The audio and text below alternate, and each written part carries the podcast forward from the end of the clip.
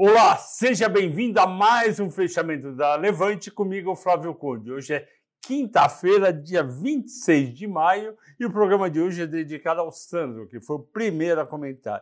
Bovespa subiu 1,18 aos 111.890 no sexto dia de alta, contando ontem que foi 0 a 0. Na esteira do Nasdaq, o Nasdaq subiu 2,7, Dow Jones 1,6. E por que, que a Bolsa Americana subiu? Logo de manhã foi divulgado que o PIB americano caiu 1,5% no primeiro trimestre, essa foi a segunda revisão, e confirmou que a economia lá está desacelerando e os investidores fizeram o seguinte cálculo.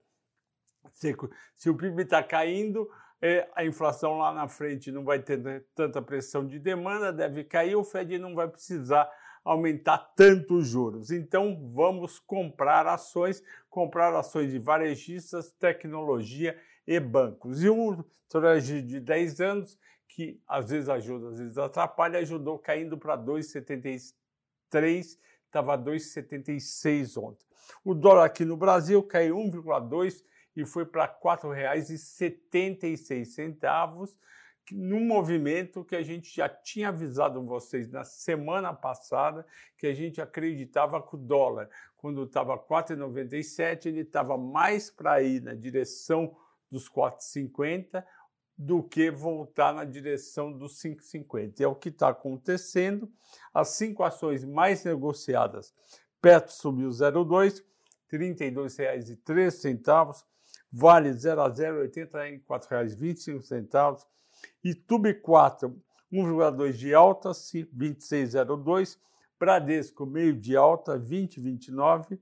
Elet 3, menos 2%. Eu vou falar daqui a pouco na escolha dos assinantes sobre a Eletrobras. Quais foram? Bom, nessas das mais negociadas, o que, que aconteceu? A meu ver, o pessoal que tinha vendido ontem, ontem bancos, hoje voltar a comprar, ao, quem gosta mais de banco voltou a comprar. Petro ficou praticamente estável junto com o petróleo e a Vale no zero a zero. Por que, que a Eletrobras caiu 2%? Eu conto daqui a pouco. Cinco maiores altas. Cielo 11%, JP Morgan divulgou um relatório ontem à noite falando que o preço alvo do papel é R$ reais, estava quase R$ reais ontem, e que ele estava dando um upgrade de neutro para comprar, usando outro termo, né, que é o tal do overweight. É, Rail subiu 6,9, não sei o motivo. CVC 6,7, tinha caído bastante. Banco Pan 600 também tinha caído bastante. É a gangorra que eu sempre falo para vocês. E na gangorra das baixas, caiu End 2,9, Taesa 2,7, Semig 2,6, CPFL 2,5 Elet 6, 2,5. O porquê dessas causas foi que, e isso explica o que eu vou falar para os assinantes sobre a Eletrobras. Uh, saiu no valor que a Eletrobras deve divulgar hoje, que vai fazer a precificação das ações dia 9 de junho. Pois bem, é, isso daí é antes do que o mercado estava esperando. O mercado estava esperando mais entre o dia 20 e 30 de junho do que 9 de junho.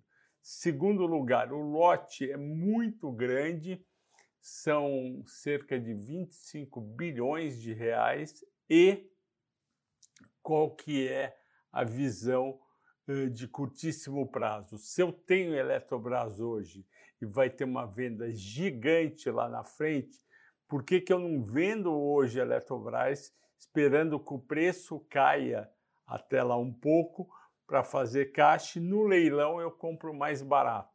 Isso acontece em alguns leilões, não é nenhuma certeza que você consegue vender hoje ou amanhã Eletrobras e comprar mais barato no leilão. Pode ser até que ocorra o contrário. Além disso, esses papéis tinham subido ontem. A gangorra que eu falo fica um dia entre as cinco maiores altas, outro dia entre as cinco maiores baixas. Mas também um outro raciocínio que tem é que pode drenar dinheiro do setor aquele dinheiro que está alocado em elétricas para as ações, sair das ações tipo Engie, Taesa, Semig, CPFL, Copel e outras e ir para o leilão. Eu não acho que esse é o caso. Eu não acho que pessoas vão vender Taesa, Engie, Semig, CPFL para botar dinheiro em Eletrobras. As pessoas vão olhar bem a operação de Eletrobras para ver se entra. A operação de Eletrobras tem diversos riscos, ela, ela vai continuar com influência estatal, apesar de não ser o controlador. Ela, ela, vai, ela tem o risco de ser comprada por um, por um grupo que não seja operador do setor elétrico e que não queira ficar por muito tempo, mas sim valorizar as, as ações, é, é, distribuir dividendos. Isso aconteceu com a Oi, não deu certo, antiga Telemar. E ela tem o risco de pegar um segundo semestre com bolsa americana caindo por causa de juros. De toda forma, tem muito interesse, a gente ainda vai estudar bastante aqui internamente o case de Eletrobras para orientar a todos se vale a pena pôr seu FGTS ou não nas ações da Eletrobras. Ok, pessoal? Agradeço a todos pela audiência e pela paciência. Boa noite e até amanhã.